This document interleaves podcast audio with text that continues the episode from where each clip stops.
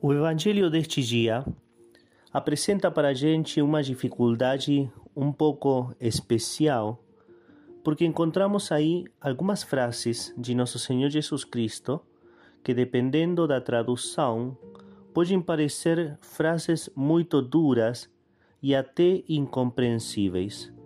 Cristo falando que não se importa que aqueles que não conhecem continuem sem conhecer, que aqueles que não escutaram a mensagem da salvação fiquem sem escutar e por isso ainda percam o pouco que têm recebido. Isso é o que pode ficar como ideia numa primeira conceição lendo uma tradução que não seja tão própria.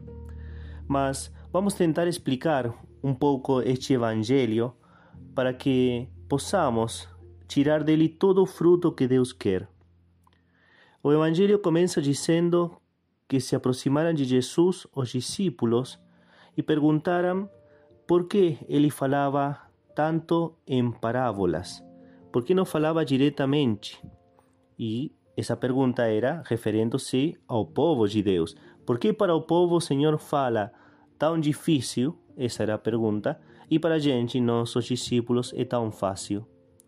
Hoje poderíamos dizer: por que não fazes os milagres de antes que ajudariam a todo mundo a crer com certeza?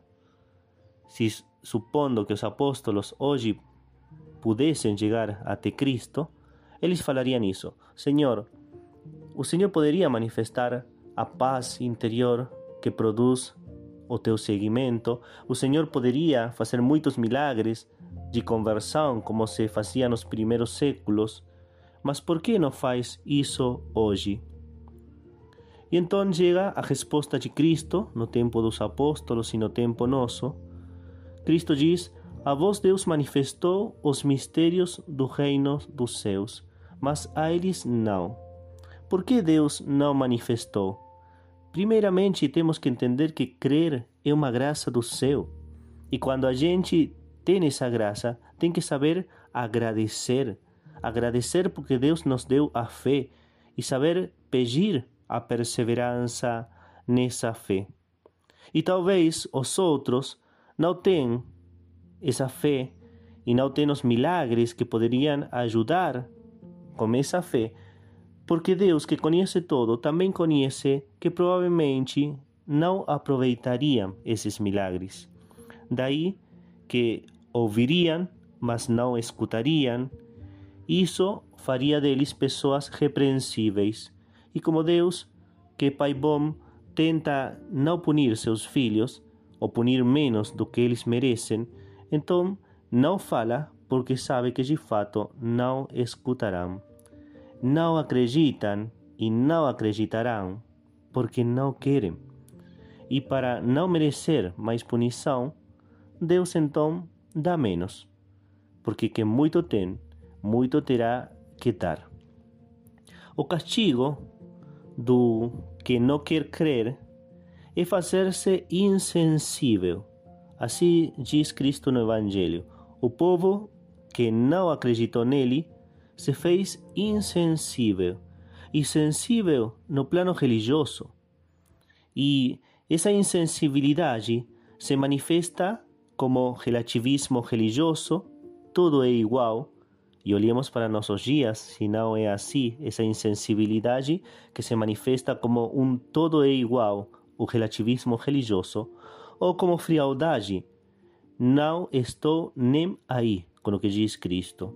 Também, triste realidade de nossos dias, porque não quiseram escutar a Cristo, não conseguiram acreditar e por não acreditar viraram insensíveis.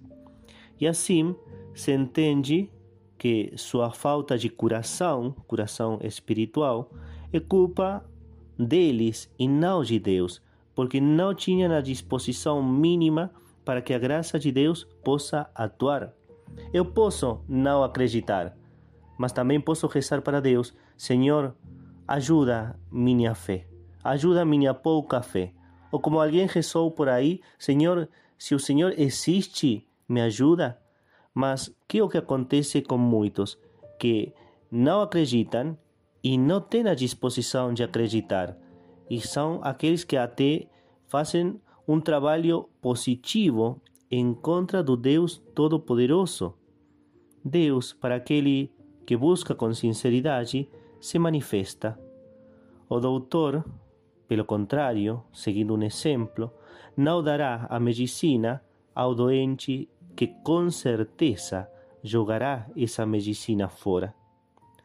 Pelo contrário, os que creem, apesar da adversidade, gozam de uma paz e de uma alegria que não tem comparação. É a alegria e a paz do que sabe que é salvo em Jesus e que tem um Pai nos céus. Isso é força para nós, os que acreditamos.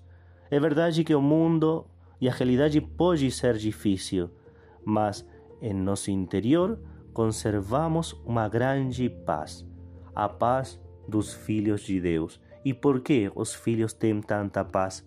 E justamente por isso, porque tem um pai, e quem tem um pai que é bom, sabe que esse pai está todo o tempo cuidando da gente.